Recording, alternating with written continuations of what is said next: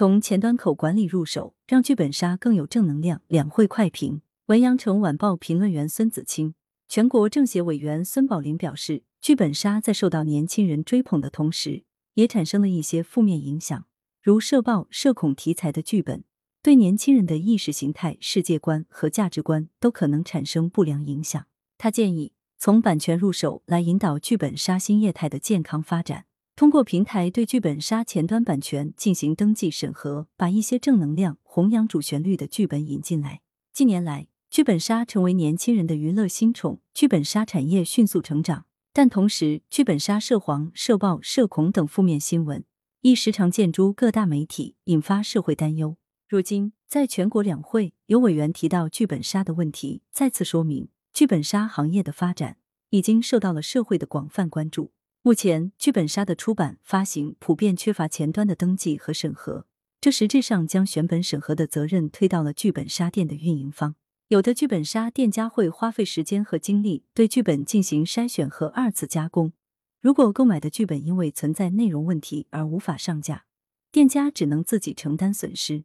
如果是遇到把关不严或无良店家，则可能让涉黄涉暴的剧本流向市场，不仅影响玩家体验。而且有损行业整体形象。剧本杀的店家并非监管主体，他们对于剧本的审核只能出于自觉而非强制力。因此，从出版发行的前端加强对剧本的管理十分必要。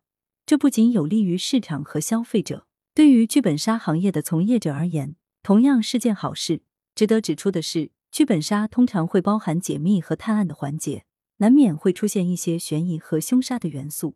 如果仅仅因为此就否定剧本杀，那《福尔摩斯探案集》《东方快车谋杀案》《尼罗河上的惨案》等优秀的经典推理小说以及改编的电影就没有了诞生的土壤，这恐怕并不合适。对于剧本杀，我们应该有一定的宽容度，过分严苛的内容审查将遏制其发展的活力。其实，剧本杀作为文化产品，本质上与书籍、电影、电视剧没有什么差别，只是因为剧本杀太新，发展的太快。以至于人们观念和配套管理还没有跟上。实际上，只需要将现有对书籍、电影的出版发行管理移植延伸到剧本杀，大部分问题可以迎刃而解。我们既不能放任剧本杀的野蛮生长，也不必以挑剔的眼光对其过分紧张和谨慎。说到底，是不必将剧本杀特殊化。虽然剧本杀发展蓬勃，但还是会被打上小众的标签，被认为是年轻人的游戏。将大众文化引入剧本杀，把正能量、主旋律的剧本引进来，将有助于树立剧本杀更加正面的形象，让剧本杀为更多年龄圈层的人所接受，从小众走向大众。与其他文化产品一样，剧本杀同样需要百花齐放。除了最初的推理型剧本，现在已经涌现出越来越多题材的剧本，不少家国情怀、主旋律题材的剧本广受好评。业内人士表示。剧本杀加教育、剧本杀加党建都是值得拓展的方向。将更多正能量的剧本引入行业，正能量的剧本杀将更有能量，更好为社会所接受，更好的得到发展。羊城晚报时评投稿邮箱：wbspycwb 点 com。